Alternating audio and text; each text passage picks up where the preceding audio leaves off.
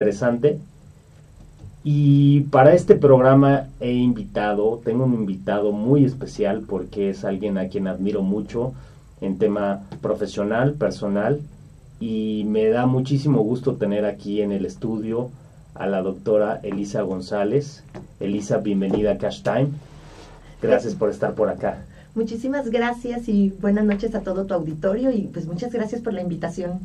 Pues no, gracias a ti. Digo, es un orgullo tenerte aquí en el estudio. Este, y, y bueno, sin más preámbulo, yo quisiera, yo quisiera que Elisa nos dijera quién es la doctora Elisa González. Sí, bueno, pues una persona muy feliz en primer lugar, que yo creo que esto es algo muy importante, y también pues una persona dedicada a lo que ama, que es el arte y la cultura y que me apasiona nuestro país. Buenísimo. Y precisamente con, con todo este tema relacionado justo al arte, pues el día de hoy el programa lo hemos dedicado a este tema de todo lo que es cultura y arte en el negocio.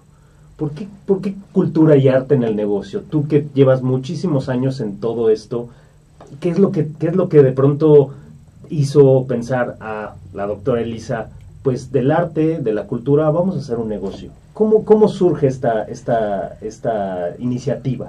Surge realmente por una situación complicada laboralmente. Eh, yo tengo ya pues prácticamente 30 años de docente en la UNAM, ¿sí? Y sin embargo, pues estuve trabajando para una institución privada de la cual fue, fui víctima de acoso y de violencia. Y entonces al negarme a firmar, bueno, al negarme a aceptar las intenciones sexuales de un sujeto, presento la queja y me despiden a mí, como suele pasar en muchos lugares.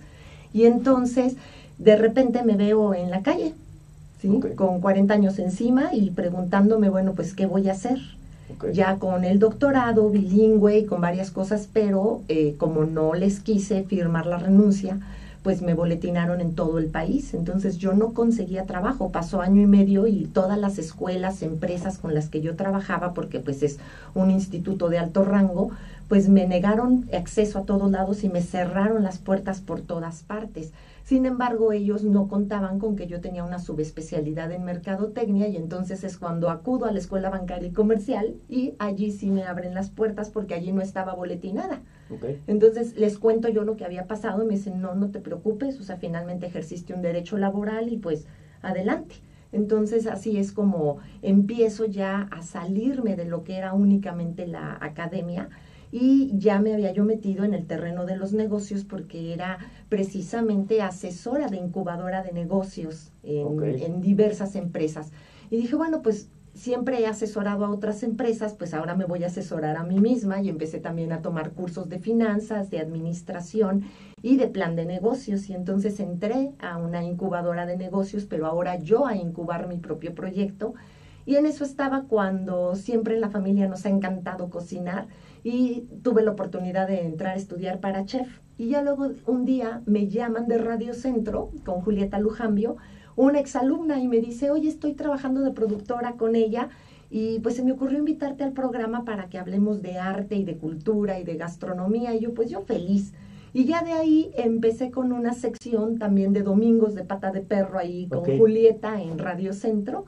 Y hasta la fecha somos muy buenas amigas y colaboradoras y entonces eh, le le dije, bueno, pues ¿qué hacemos? Me dijo, oye, pues invita a la gente, llévatelos a un viaje. Y yo dije, pues sí.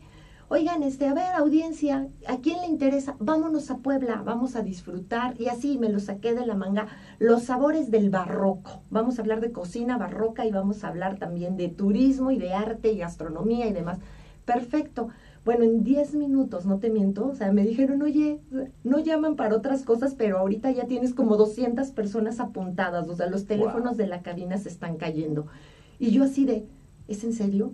O sea, era como convocatoria, a ver si querían ir unos 10 o 15, pues me conseguí un autobús y esta es una cosa casi ridícula, pero es una anécdota de cómo inicia todo esto, porque de repente llevaba yo 43 personas y era el primer viaje sin experiencia, yo sola llevándome a 43.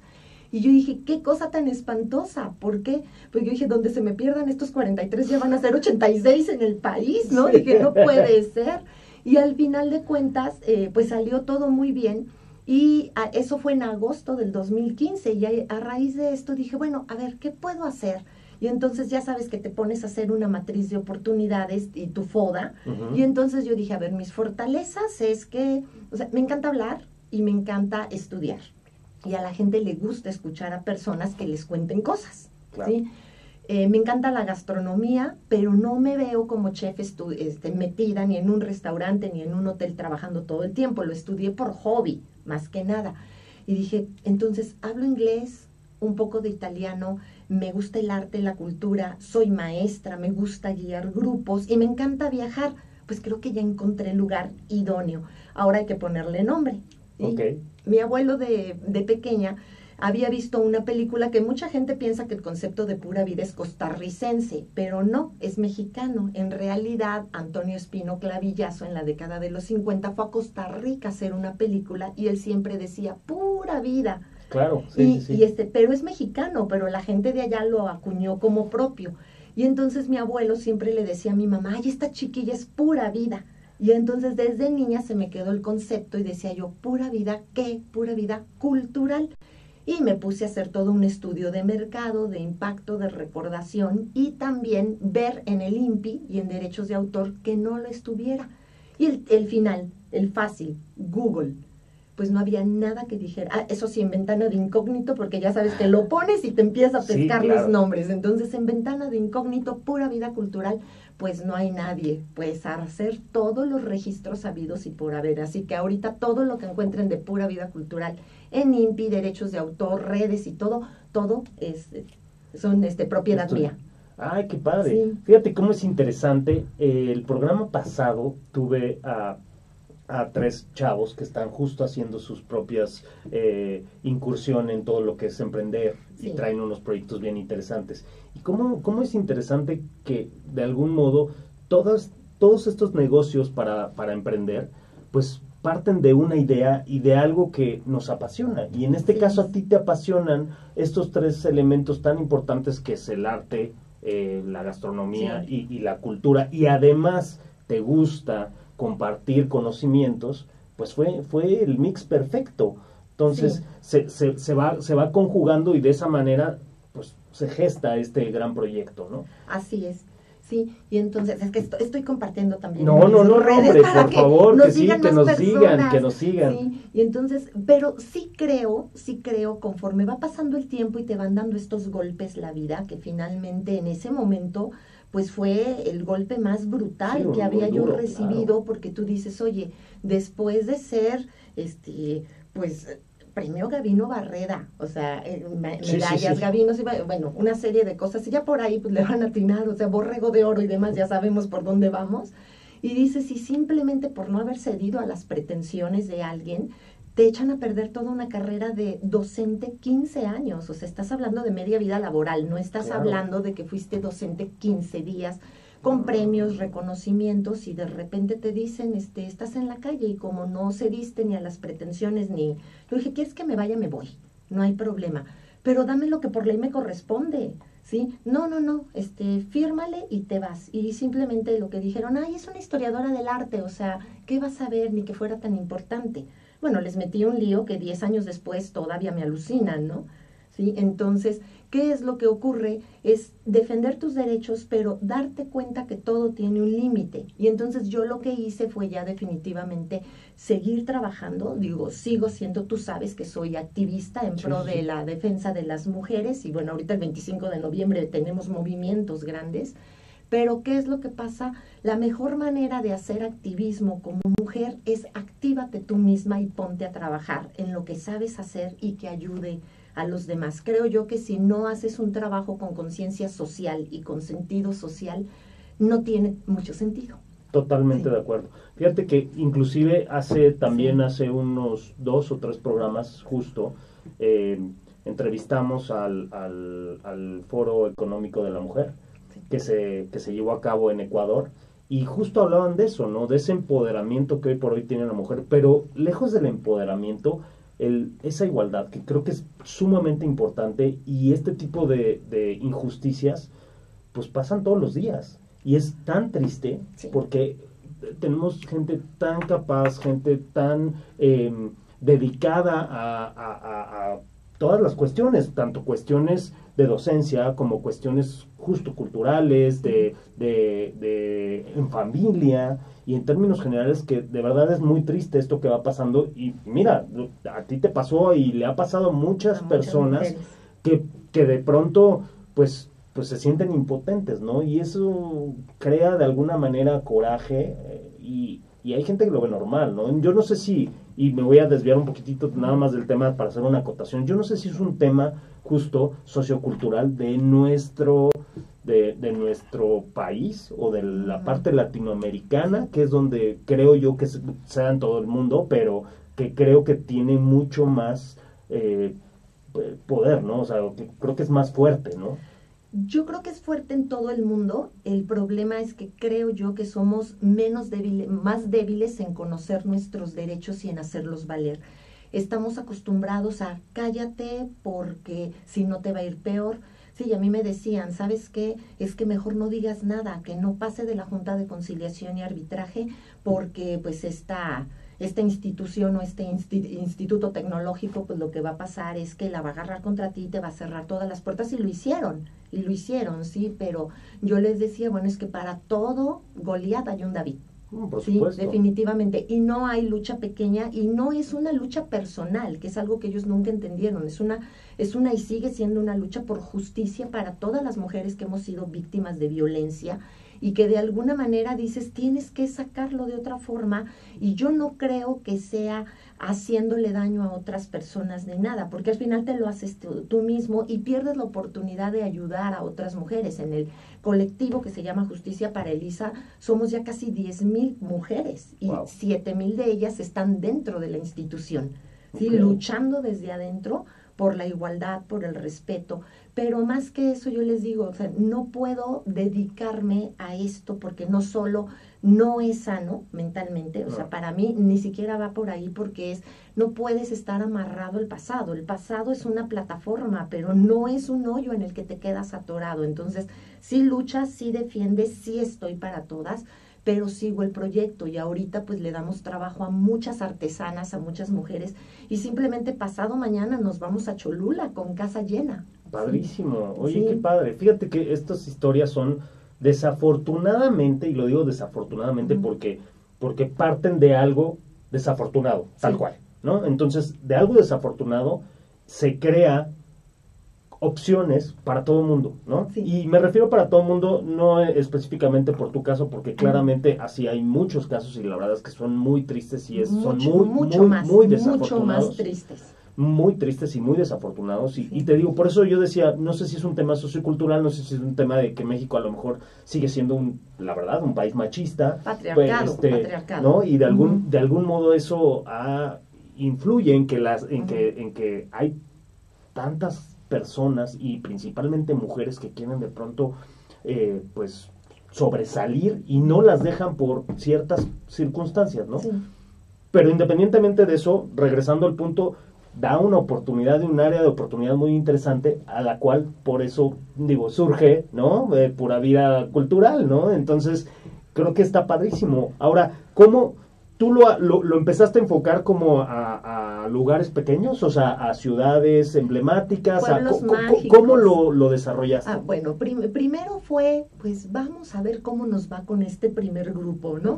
Y entonces tanto Pamela Yan como Julieta Lujambio, que eran mis compañeras en Radio Centro, y pues realmente ellas me ayudaron mucho a impulsarlo, ¿no? Y de ahí entrevistas y luego el domingo pata de perro y empezó a salir, pero fue primero como diversión, ¿tú sabes? Claro. Fue así como que pues vamos a hacerlo, no fue una visión de negocios ni siquiera de mediano plazo.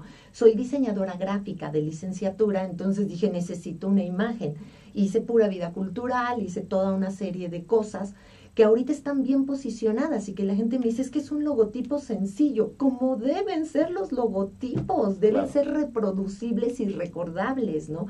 ¿Para qué quieres algo que sea gigantesco y que tenga cinco mil animaciones cuando lo quieres bajar a un volante? y no sirve o lo quieres mandar como video y la gente dice ya no me mandes esto en WhatsApp porque ya no tengo memoria. Entonces pesa mucho. Pesa mucho, por favor, simplifícame la vida. Entonces, que eso es algo que a mucha gente se le olvida. Entonces yo dije, ¿de qué manera puedo juntar mi formación como diseñadora gráfica como maestra de inglés, como maestra en artes visuales, como doctora en historia del arte, y bueno, tengo otro doctorado en bellas artes, y entonces dices, ¿cómo puedo unir todo esto?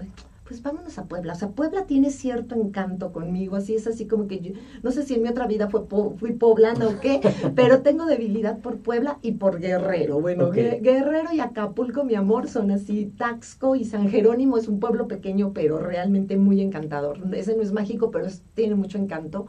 Y entonces fue muy bello porque empecé a conocer personas y un buen día, haciendo estos recorridos, me habla una amiga, exalumna de ese, de ese instituto.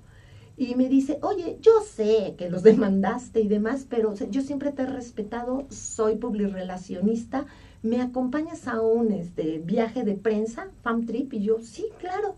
Y entonces fuimos y a partir de ahí me metí con Tesoros de México y con toda una serie de personas y de repente ya me estaban hablando de la presidencia de Taxco, que si quería ir a dar una plática y así y empezaron, empezó a hacerse. Ahorita está todo muy lento pues por motivos de la pandemia porque los más perjudicados fuimos los de la cultura, fuimos los primeros a los que nos cerraron y aún ahora Hoy, por ejemplo, tuve que hacer un ajuste el 5 de diciembre. Tengo una tenía una visita guiada en Bellas Artes. Hace 15 días di una visita guiada sobre las calles de Donceles y Tacuba para hablar de las leyendas de muertos y ah, caracterizada de Catrina y demás contándoles las leyendas, pase al Palacio de Bellas Artes, oiga, quiero dar una visita guiada.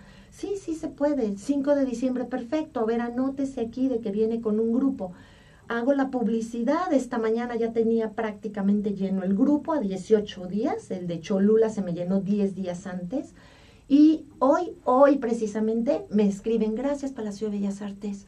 ¿sí? Me escriben diciéndome, ay, discúlpenos, eh, es que hubo una confusión, pero ya en diciembre no puede haber visitas guiadas porque hay otros eventos y el aforo tiene que estar disminuido. Y yo así de, ya tengo vendidos los boletos, gracias. Mm. ¿Sí? Entonces, ahorita fue estarle llamando a las personas, diciéndoles, te, este, ahora sí te voy a recordar algo, este, te tengo la catafixia.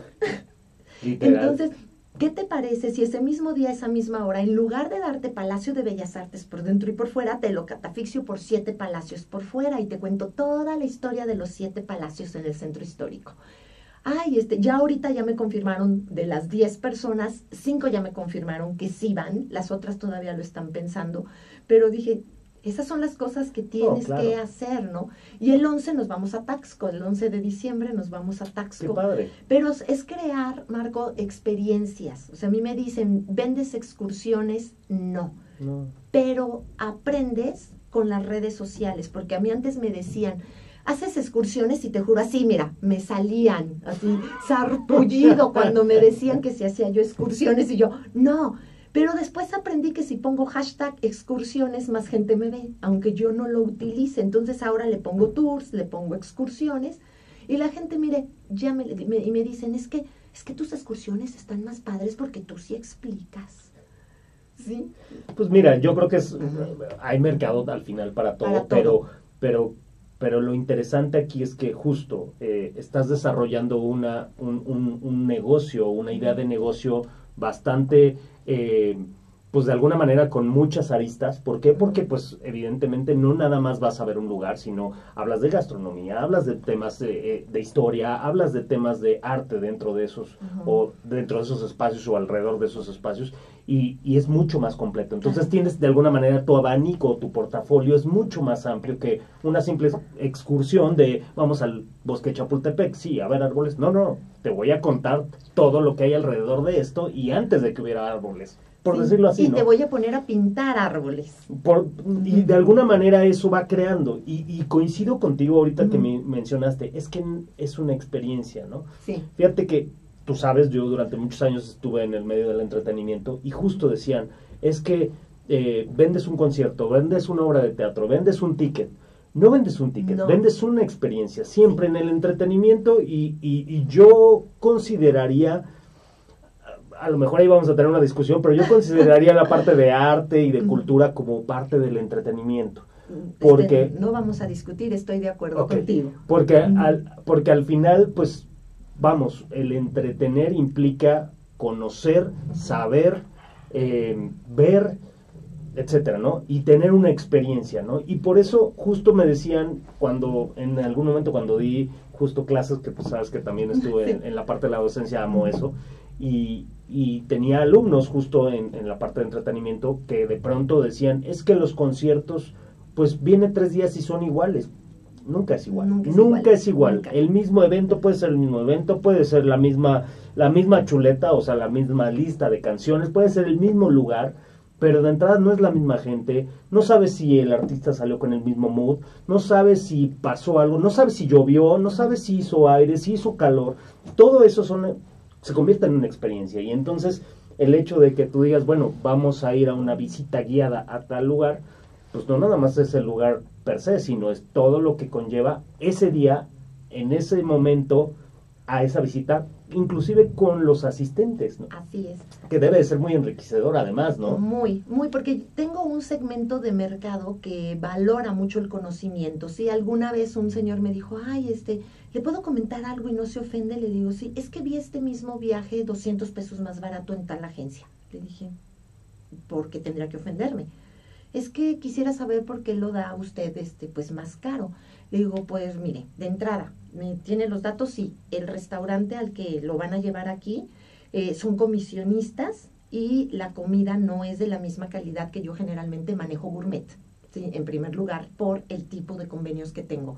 Y segundo, discúlpeme que le va a parecer quizá muy soberbio, pero ¿quién es su guía?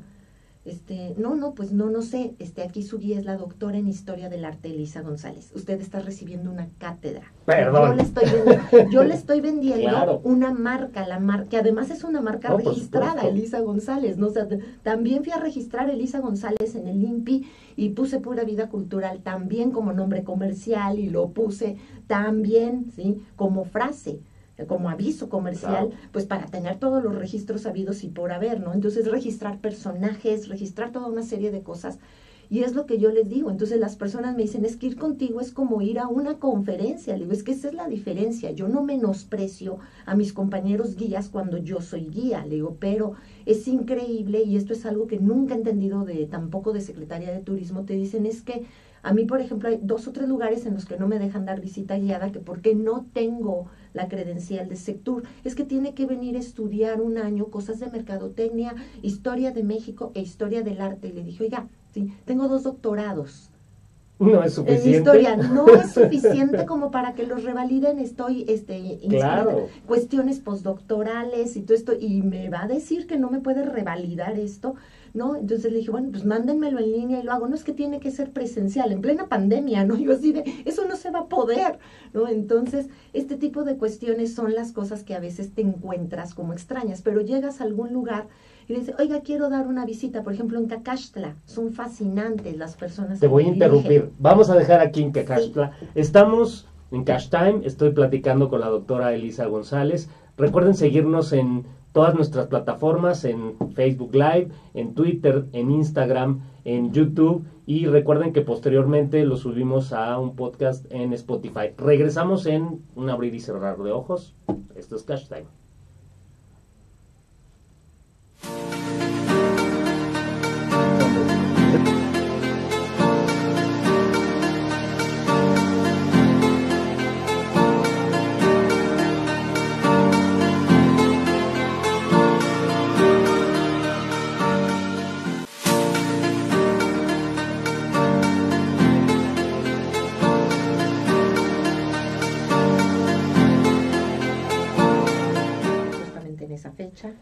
Estamos de regreso aquí en Cash Time. Estoy platicando con la doctora Elisa González, que me da un gusto y un placer tenerla aquí.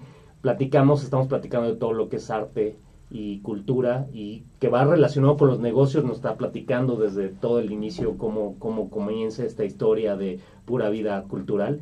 Y te interrumpí, estábamos en... Cacaxtla. Cacaxtla. Sí, te comentaba, por ejemplo, la primera vez que fui a Cacaxtla, pues como buen sitio arqueológico de Lina, pues a veces te encuentras las estrellas marineras que te dicen, no, si usted no es guía certificado y no nada más por sector, sino con permisos de Lina y demás, no puede llegar. Entonces yo llegué y le dije, ¿quién es el responsable del sitio? Sí, dígame. Mire, lo que pasa es que soy profesora, este, doctorado en Historia del Arte. ¿Doctora? Le digo, sí. ¿en qué le puedo servir? Es que, ¿puedo dar una visita guiada? Por favor. ¿Sí? es que de pronto ese tipo de cosas no las valoran, ¿no? Y, y, de pronto está, está muy limitado en todos los aspectos porque es de, piensan que, ah, ya viene a quitarme la chamba, ya viene, ¿no? En vez de que vamos a pegarnos a ver qué aprendemos, ¿no? En todo momento. Pero hay mucha gente, como tú dices, por ejemplo, en Teotihuacán me pegan duro cuando llego, de que es que viene a quitarnos el trabajo. Y yo no, yo no vengo a pararme aquí a ver de, oiga, le doy una guía. Yo ya llego con mi grupo. Claro. Es que ese grupo debería ser nuestro. No, ese grupo no estaría aquí si no los hubiera traído yo. Así de fácil, ¿no? Entonces ya de repente hay mayor apertura y ya hay veces que sí les digo, por ejemplo, el que me encanta es el guía de la capilla del Rosario de Puebla. O sea, el señor es de un enojón impresionante. La primera vez así de, ¿usted también es guía? ¿Y usted sabe de la Santísima Caridad? Y usted, sí, claro, sí, claro. O sea, yo me sé toda la historia de la capilla y todo el estilo, ¿no? O sea, fe, caridad, esperanza y demás. ¿Y, este, ¿y es usted católica? ¿Afecta eso para mi visita guiada? Y me dice, ¿es católica? Uno, sí, sí soy católica, pero o sea, si no fuese católica, ¿no podría entrar a dar una visita a una iglesia? Este, no, nada más le pregunto, ya. Pero no va a quitarme a la gente, este, no, yo nada más vengo con mi grupo, les doy la visita y ya me voy. Y entonces ya se me quedó el señor así viendo. Le dije, a ver, venga para acá, ¿sí? ¿Cuánto cobra? Pues generalmente 15 pesos por persona. ¿Y sabe qué? Traigo a 10. Este, nos puede contar cosas así, pero padre, las que casi no cuenta, o sea, las de a de veras, así.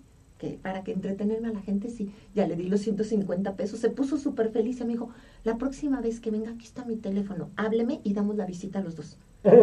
Sí, entonces te, vas haciendo amigos y personas. Y a mí me gusta dar trabajo. Es alianza, y es alianza, es una alianza. Y creo que las alianzas se, se da en todo. Y creo que para, to, para todos sale el sol, ¿no? Como para todos. Entonces, pero evidentemente hay gente que es un poquito, eh, pues eh, más, eh, de alguna manera, eh, ¿cómo llamarlo? Limitada. Limitada, y por el otro lado hay gente que inclusive te dice, ah, a mí me gustaría algo mucho más elevado en cuestiones de, yo necesito, a mí me gusta saber mucho más de, no, de historia, de por qué sucede, no nada más el, ah, esto lo pintó X persona, ¿no? Entonces, que, que, es un poco más profundo, algo que, que necesita de, de, de una persona que tenga todas las credenciales y toda la capacitación y todo el conocimiento de eso que va a explicar, ¿no? Porque de pronto es difícil, ¿no? Entrar con alguien y que te diga algo y dices, creo que no era así esto, está muy raro. No, pero la verdad es que sí hay mucho de la cosecha de cada quien, incluyéndome en los pueblos. Yo a mí, a mí me encantan los pueblos mágicos.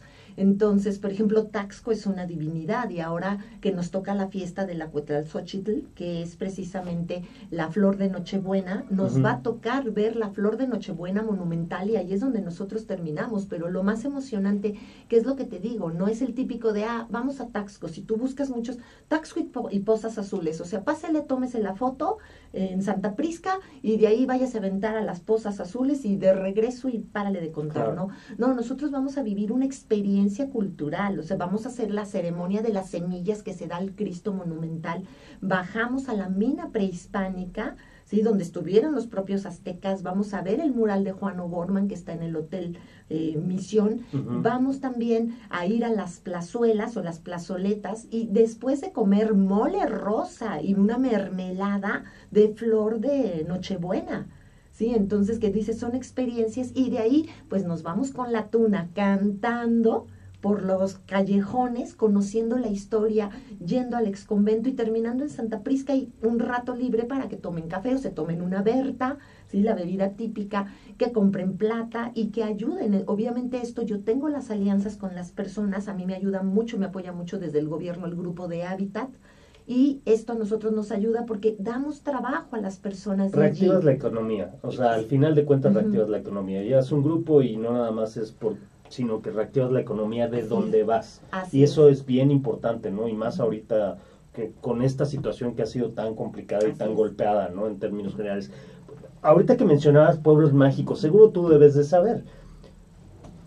Este gobierno quita todo lo que son fideicomisos y uno de los principales fideicomisos, bueno, no principales, pero uno de los fideicomisos que, que, que, que, llega a retirar es justo el de pueblos mágicos. Pueblos mágicos. Se, se, ¿Cómo es la historia ahí? Eh, no me, no me gusta mucho hablar de no no no no pero pero vamos porque este, no es mi especialidad no no pero y, y, generalmente causas animadversión cuando no estás a favor del partido en el poder no no no, yo, yo me refiero sí, a, a lo que implicó y lo que sí. implicó porque fue un trabajo, a mí me parece que era un trabajo extraordinario, extraordinario el extraordinario. crear estos pueblos mágicos para darle a, a todo el mundo de, ah, literal, de, a todo el mundo que viniera a visitar ese, ese lugar, sí.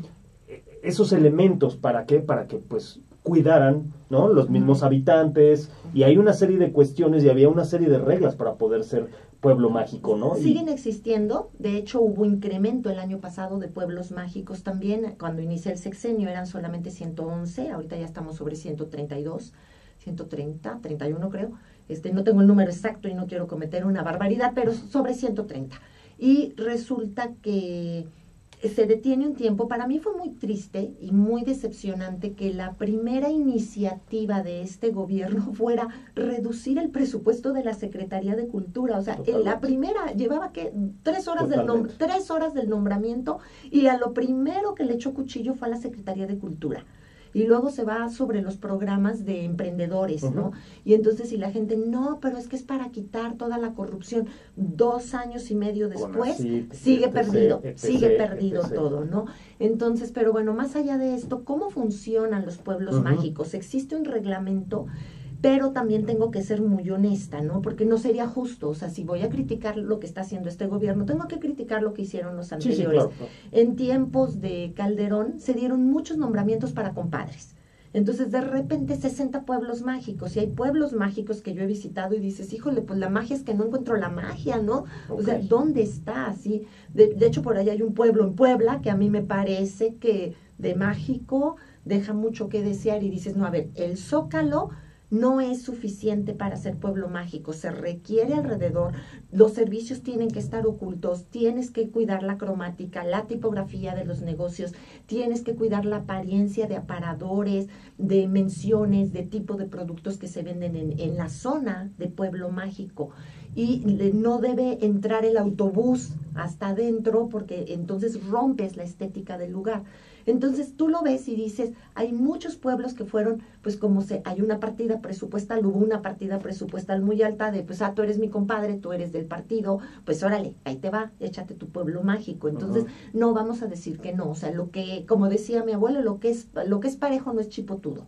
¿No? Entonces, porque empiezas a decir algo y luego, luego te dicen Nini que, este, Fifi que perdió los privilegios, ¿no? Y yo digo, jamás he recibido ni una beca del gobierno, en mi vida he recibido nada del gobierno, ¿no? Al contrario, puro, este, puro pago puro de impuesto. impuesto, puro impuesto es lo que recibo, pero lo pago con gusto, porque Claro. lo que no me da gusto es en que lo usan, ¿sí? Cómo lo usan, pero bueno, esa es otra historia.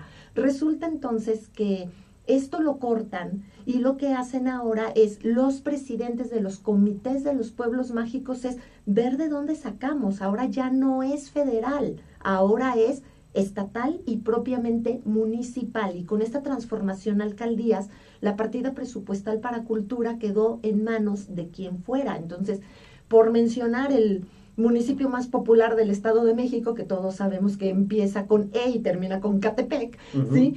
Eh, simplemente la dirección de cultura está junto con la de deporte.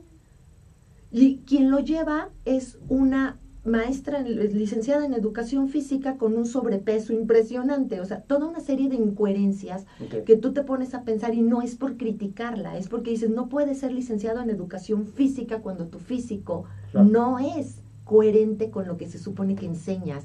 ¿Y cómo metes una secretaría de deporte con una secretaría de cultura?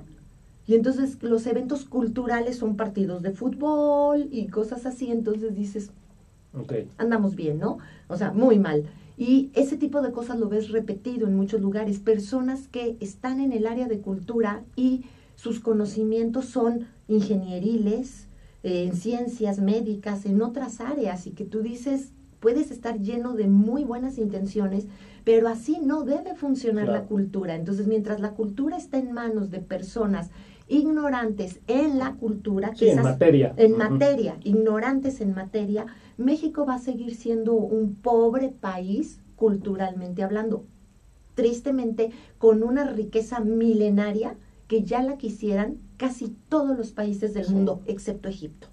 Sí, sí, me imagino que, no, y además, pues uno de los países que tiene más museos en todo el mundo. Claro. Y no los conocemos. Y la Ciudad de México, sí, impresionante, San Miguel de Allende, o sea, toda la cantidad de museos que tenemos gratuitos y que la gente dice, no, pero tiene que ver con la educación porque a cuántos niños les dicen, si sigues dando lata, te voy a poner a hacer más tarea.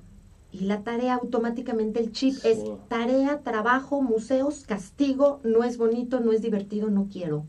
Y crecen y entonces no son niños a los que se les leyó, no son niños a los que se les enseñó el aprendizaje como un área de oportunidad y diversión. Entonces yo procuro hacer esto muy divertido. Y tú que has seguido mis redes, pues ves que siempre estoy haciendo bromas y, y, tratando de ser tremendamente positiva. Sí, por ahí también he estado en algunas de tus pláticas y entonces son, son muy entretenidas, que de hecho esa era mi siguiente pregunta, la que te iba a formular ahorita, justo. Todo tu, em, en términos generales, tu audiencia es audiencia de qué edades?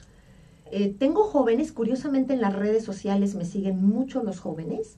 Y, eh, ¿Y qué es lo que ocurre? Los que toman los cursos, los que van a los viajes, tengo adultos y sobre todo adultos mayores. Es muy raro que tenga familias y prácticamente no tengo niños porque pues dicen el recorrido no es para ir a un balneario, no es para ir a un parque, no es para ir a jugar, es para ir a un museo, a una mina, a un buen restaurante, pero no me importa si tengo que ir al mercadito, también voy al mercadito. ¿Por qué? Porque ahí está la gente que necesita el dinero y que finalmente hay riqueza en todas partes.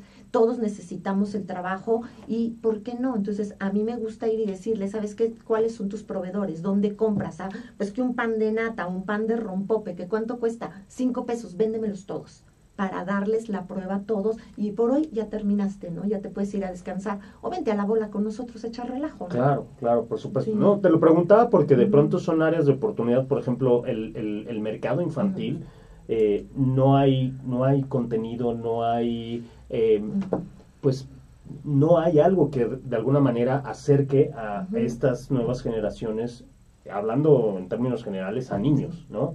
O sea, están muy, muy enfocados en el tema del Internet y están muy enfocados en el tema de esta cultura, eh, a lo mejor gringa en cuestión de programación, de contenido, pero nosotros tenemos tanta riqueza que podría, que creo que puede ser un área de oportunidad interesante para niños, ¿no? De alguna manera generar algo así, pero por eso te preguntaba, porque a lo mejor me dices, sí, pues familia sí, y pues puede ser un, punto mm, interesante. Interesante, pero ¿sabes qué pasa? Cuando hice todo el estudio de mercado y demás, debemos tener en consideración algo. La pirámide poblacional está ahorita romboidal y aparte está invirtiéndose.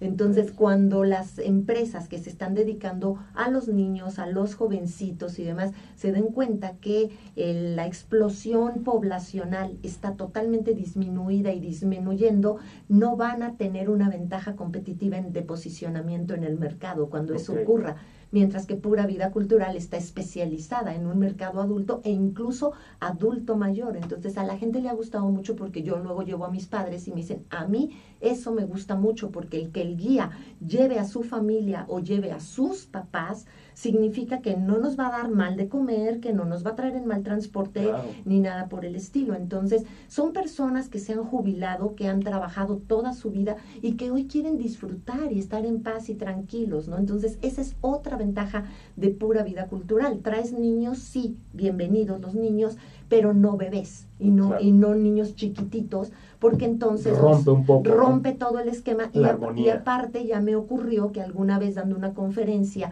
sobre, en septiembre precisamente, sobre lo que eran este, secretos a voces en la historia de México, pues de repente tenía yo una niña de siete años preguntando, ¿y este personaje quién es? ¿Y esto qué? ¿Y esto mm. qué? Entonces te rompe todo el esquema cuando tú vas a hablar de José María Morelos y Pavón o que vas a hablar de Zapata, vas a hablar de quien tú gustes y los pequeños no lo saben. Entonces, eh, inclusive a veces nosotros tenemos convenio con Cabaret, por ejemplo, para el, medio, el medio de entretenimiento. Entonces el vocabulario no es adecuado para jovencitos, no, no es vocabulario que yo utilice como coloquialmente, pero si tenemos un evento de Cabaret sabemos a lo que vamos. Totalmente, totalmente de acuerdo. Pues qué interesante está todo esto. Eh, no sé si por ahí tenemos saludos y preguntas de la audiencia. Eh, sigan por favor a la doctora Elisa en sus redes sociales. Ahorita vamos a, a poner aquí, le voy a pedir a producción que nos ayude a poner eh, las redes sociales para que la puedan seguir y que si están interesados, pues evidentemente la contacten. Eh, por ahí tenemos saludos, Emanuel Pérez, tan bonitos que son los museos. Sí, claro que sí. Totalmente. Eh, RY Moni, buenas noches, gusto en saludarles, un tema interesante, sí, claro que sí, eh, ha sido muy, muy interesante. Em. Tasco Mágico, Daniela, Daniela Meoland. ¿Cómo está Daniela Meoland? Tasco Mágico, justo para esa fecha habrá una feria apoyando a las comunidades indígenas cercanas al municipio, que es un poquito lo que decías. Lo ¿no? de la flor de Cuetlaxochitl y todo lo que vamos a hacer precisamente para ayudar a las comunidades que están rescatando y promoviendo todo lo que es la flor de, cempa- de, de. Escúchenme, ya me perdieron, ¿sí? La flor de Nochebuena y que además, por ejemplo, ¿a quién se le ocurre? No, díganme si no se les está antojando probar una mermelada de flor de Nochebuena. Sí, cómo no. Y un cóctel de bugambilia, mezcal con, bugam- con flor de bugambilia, Wow. por ejemplo. Está, se oye interesante. Sí. Brenda Flores, qué tema tan interesante y apasionante. Felicidades a los dos. Gracias, Gracias, José Brenda. Miguel Alba. José Miguel, fíjate que José Miguel tiene un programa. sí. Este, saludos, José Miguel. eh, que habla mucho, tiene muchos invitados eh, en diferentes rubros, principalmente en política, pero en diferentes rubros. Eh, un día lo vamos a invitar para platicar porque eh, Sí. tiene de pronto muchas cosas interesantes por ahí. Juan José Morales, saludos, persona bella, Elisa González, pura vida cultural. Bueno, taporras tienes por ahí. Pati Sí. Sac, saludos, Ah, sí. querida Elisa. Gracias. Es Este, que Pati Sack, se. Pati Sack se va a Cholula este sábado conmigo también. Ah, padrísimo. y Juan José Morales Álvarez es el que dirige todo un grupo que somos los Crack Team 1000, Ok. que somos más de 150 profesionistas alrededor del mundo y pues haciendo todos cracks. Oye, está padrísimo. Oye, y, Juan José, invítalo, también es de la bancaria. Oye, y, y- y el, el tema de, justo ahorita, evidentemente tu público objetivo se encuentra aquí en la, bueno, en la Ciudad de México, quiero creer, Eh, área metropolitana, me imagino, ¿no? Mm, Para eh, poder ir. Para o- viajes y actividades, así sí, pero a raíz de la pandemia, pues un curso que iba yo a abrir de manera presencial, dije, pues me lo aviento en línea, pues a ver qué pasa con esto. Y tuviste este, de- internacionales. este sí, de hecho, tengo gente de España, de Italia, de Argentina. eh, ya los cursos se van a ir totalmente en línea, o sea, para asincrónicos, o sea, ya grabados y demás. Tenemos On por ahí varias digamos. sorpresas on Ujú. demand. Sí, y ahorita tengo abierto un diplomado los martes que es Enigmas, mitos y secretos del arte mexicano. Wow. Esto, y acaba de terminar el de Enigmas, mitos y secretos del arte universal. En abril vuelve a empezar. Son de una, es de un año el diplomado, el de mexicano es de medio año. Y todos los miércoles ya llevamos más de 80 tertulias culturales con Elisa González. Está Y padrísimo. anoche estuvimos hablando de Hitler y el arte degenerado y la gente me dice, es que yo no sabía que Hitler fue pintor, que, que pintó una obra. Este, no, pintó más de mil acuarelas, ¿no? Wow. y están en museos y son, cuando las vieron me dijeron, ¿es Hitler? Digo, sí. Y vean estos personajes de los enanitos de Blancanieves y Pinocho, vean la firma abajo. ¿A qué le suena? Y Así Wow. de, los hizo Hitler, sí, son de Hitler. Sí, entonces, ¿pero por qué? ¿Qué pasó con Hitler? ¿Qué pasó? Pues que lo repudiaron de la academia. Entonces, dos veces le dijeron, no nos sirve para artista porque no era el típico artista que pintaba manos, rostros. Y en la academia las reglas eran pintar el cuerpo humano. Y si no pintas el cuerpo humano, no eres artista. Y lo repudiaron. La pregunta del millón de dólares, ya sabemos que no existe el hubiera. Pero si hubiera entrado a la academia, Wow. otra historia nos contaban en todo el mundo. Seguro, seguro. ¿Cómo, ¿Cómo hay tantas, cómo alrededor de justo de personajes, de lugares, de em, estados, ciudades, etcétera, etcétera? ¿Cómo hay toda una historia alrededor, Sí. no? Y bueno, al final como yo creo, ¿no? Como, como historiadores, digo, durante mucho tiempo, tú lo dices, hay veces que, le, que se le pone un poquito ahí de crema a los tacos, Le pero, es el que- crema a los tacos. es el que cuenta la historia, ¿no? Al Sí. final de cuentas as- así era, ¿no? En, eh, antes, tú me, tú me dirás ahorita si estoy en lo correcto o Sí. incorrecto, pero de pronto, ¿no? A ver, escriba, ¿no? Y entonces el famoso escribano era el que iba, ¿no? El Y de pronto, ay, todo yo lo vi, no, no era azul, yo lo vi medio morado, ¿no? Y a lo Sí. mejor el traje era azul y él ya puso morado y como que va cambiando muchos semblantes dentro de,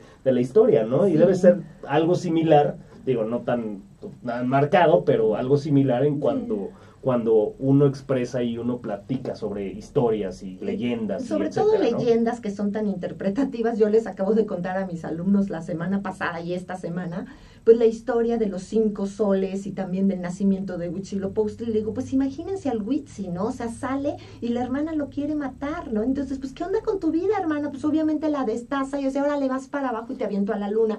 Y los alumnos botados de la risa y me dicen, es que no se me va a olvidar el Huitzi.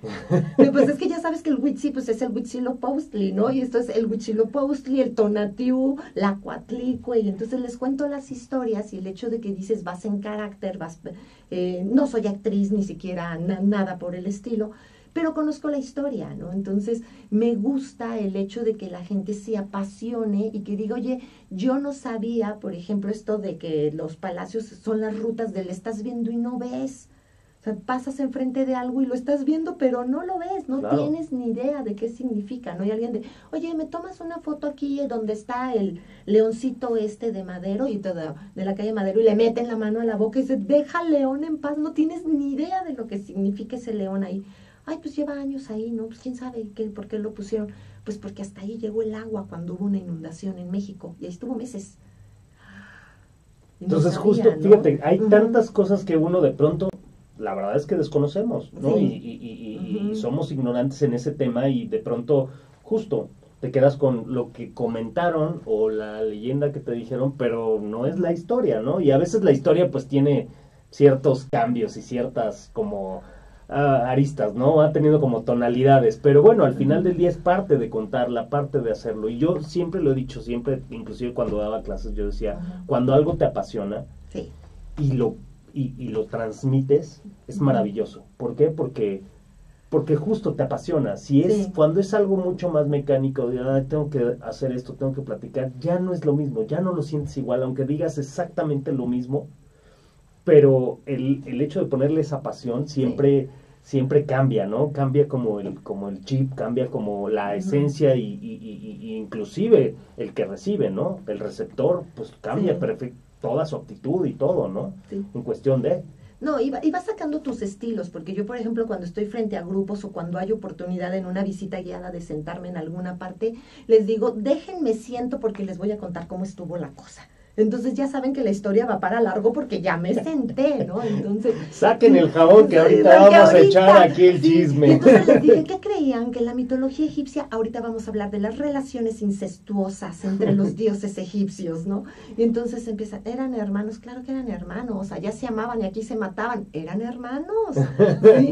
Y entonces, este tipo de cuestiones, pues como que les gusta, ¿no? Y los alumnos me dicen, oye, es que me lo contaste tan simpático, simplemente la próxima semana en las tertulias el tema es mitología vasca.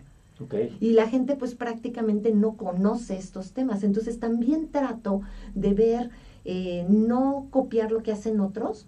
Sí sabemos, nosotros tú lo sabes, en estudios de mercado, que tienes que decir, bueno, ¿qué están haciendo los otros para ir un paso adelante? y entonces decir, ¿quién está enseñando mitología vasca? ¿Quién está enseñando mitología vikinga? Y en hora y media, para que no digas, ay, Dios mío, me tuve que chutar ahí a Elisa hablando cinco horas y se supone que son tertulias, les mando el tema, películas, revistas. Para no, y está padrísimo. A mí me tocó ver el de Genghis Khan. El de Genghis Khan, ¿te sí, y estuvo, y estuvo, estuvo increíble porque justo ves un pedacito de película, ves, te platica, ¿no? Tienes eh, muchas diapositivas, tienes, es muy dinámico, vamos, no es algo de, ay, estoy viendo, no sé, un...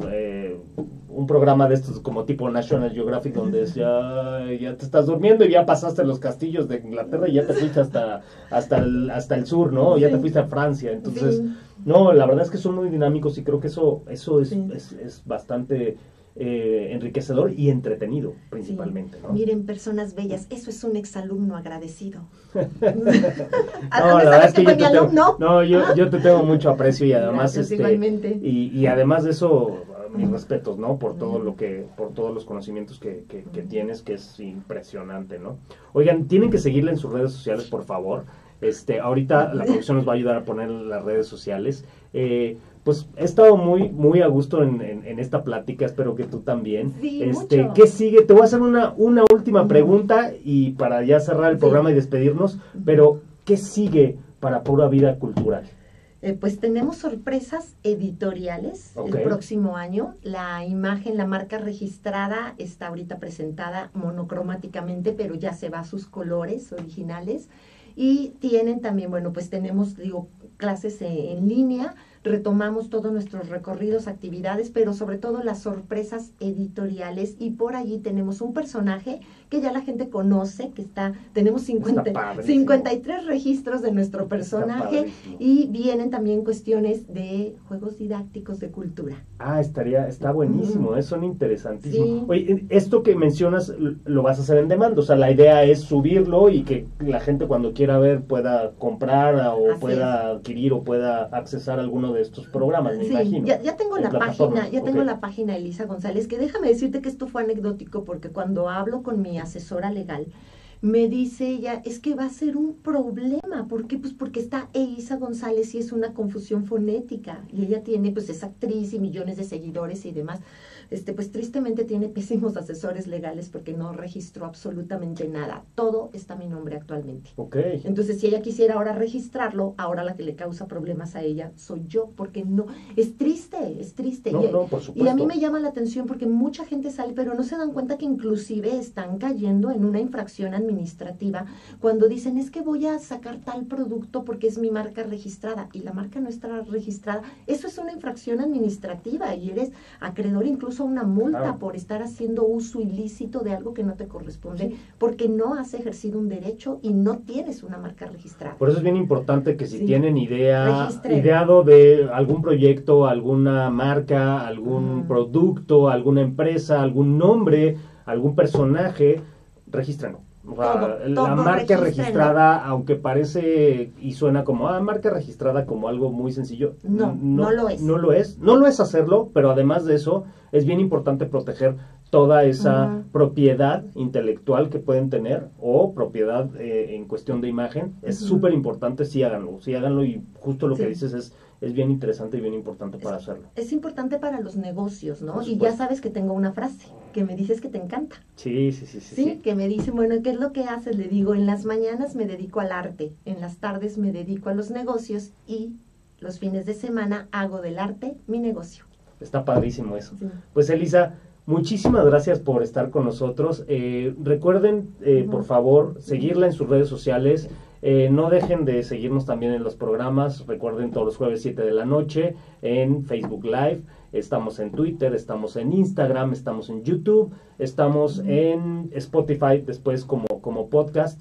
Eh, gracias a la producción por ahí atrás, gracias, a Gracias. MM. Eh, Elisa, mil gracias por estar aquí. De verdad, es para mí es un honor tenerte aquí. Muchas gracias. Y pues, eh, esta es tu casa. Igualmente, no, esta ni, es tu ni casa me, cuando ni me quieras. digas porque no voy a querer No, hombre, esta es tu casa y, y- y- y vamos a buscar alguno de los otros programas que a lo mejor no tiene que ver tanto con negocio, pero sí tiene que ver con temas de cultura, de entretenimiento, a ver si te, que te inviten para que hables algo más específico sobre eso, Sobre sobre, el tema, entretenimiento. claro que sí. Ahorita más o menos lo, lo- lo enfocamos más al tema de, de cómo de una idea y de una cuestión surge todo un negocio, ¿no? Que es un negocio que, que, que, que es del arte, digo, que hemos sabido que muchos años el arte pues es negocio en cuestión artística, pero bueno, esto es esto es una rama muy interesante de todo este universo o de todo de este ecosistema que se llama cultura y arte.